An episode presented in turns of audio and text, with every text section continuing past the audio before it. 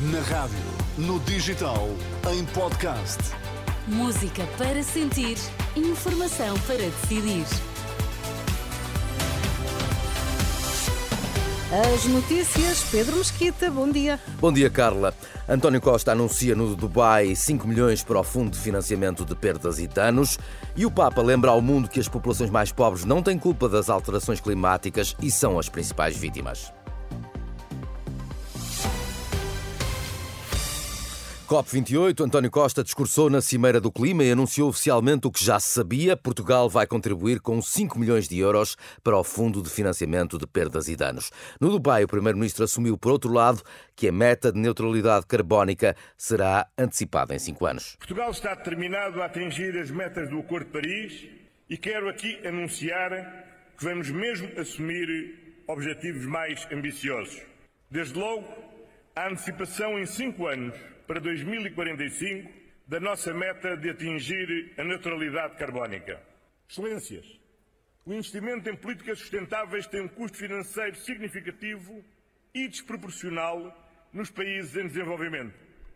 Por essa razão, Portugal vai investir ao longo desta década mais de 68 milhões de euros na cooperação internacional para o clima. E posso anunciar que iremos contribuir com 5 milhões de euros para o novo Fundo de Perdas e Danos sobre o Clima.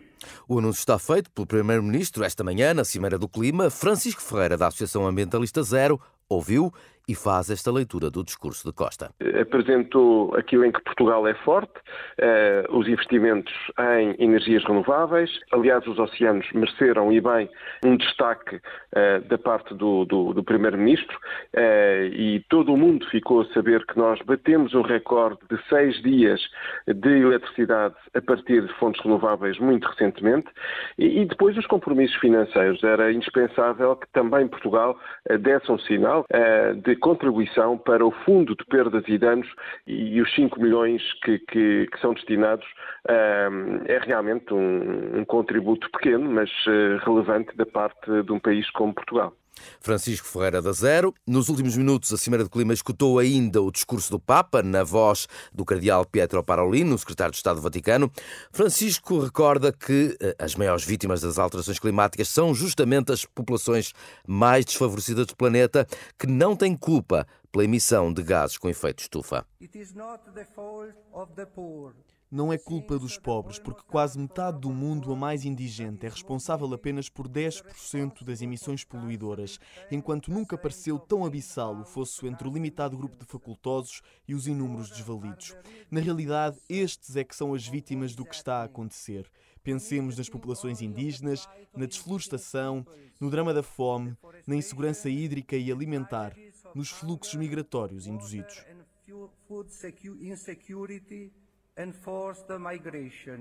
Passagem importante do discurso enviado pelo Papa à COP28. Só online, advogados e solicitadores passam a submeter os pedidos de nacionalidade exclusivamente pela internet. Em comunicado, o Ministério da Justiça diz que a necessária plataforma online será lançada já em dezembro, com os esperados ganhos de eficiência e de tempo. Na reação, o Presidente do Sindicato dos Trabalhadores dos Registros e Notariado deixa, contudo, um alerta. Simplificar é essencial, mas sem facilitismos com segurança, sublinha Arménio Maximino. A informática, o digital, até permite acrescentar segurança. Não podemos é facilitar. Simplificar não pode ser sinónimo de facilitar. Essa é a nossa única reserva, de que, efetivamente, os processos devem ser seguros para que não se ponha em causa este bem essencial. O setor do registro da segurança sociedade é a segurança jurídica. Pelas contas do Sindicato dos Trabalhadores, dos registros e notariados estarão pendentes, nesta altura, cerca de 300 mil pedidos de nacionalidade. O mais depressa possível, o Presidente do Governo açoriano diz que a melhor solução, depois de chumbado o orçamento, é antecipar as eleições regionais e sublinha que a perda de tempo será prejudicial. Sem as condições de estabilidade necessárias, somos favoráveis às eleições antecipadas, o mais depressa possível. O chumbo do orçamento provocou esta crise, com prejuízo para as famílias, para a nossa economia e desenvolvimento. O Governo Regional tem o dever de apresentar a proposta, Mas, Sua Excelência, o Presidente da República tem o poder de antecipar a realização das eleições legislativas regionais, evitando assim perda de tempo prejudicial. Palavras de José Manuel Bolieiro num registro RTP Açores, um dia depois da reunião que teve em Lisboa com Marcelo Rebelo de Sousa. No futebol, o Porto vai hoje a Famalicão. O jogo começa às seis da tarde, já classificado como difícil pelo técnico azul e branco.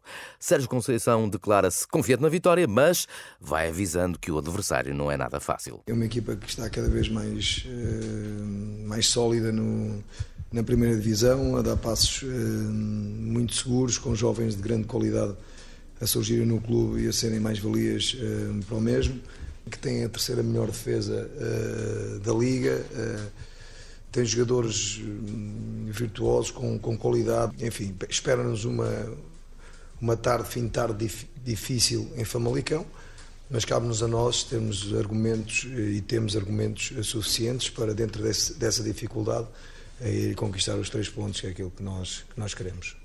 Famalicão do Porto às seis da tarde, jogo com relato aqui na Renascença. Já a seguir, entra em campo para mais uma hora a Carla Rocha. Bom dia.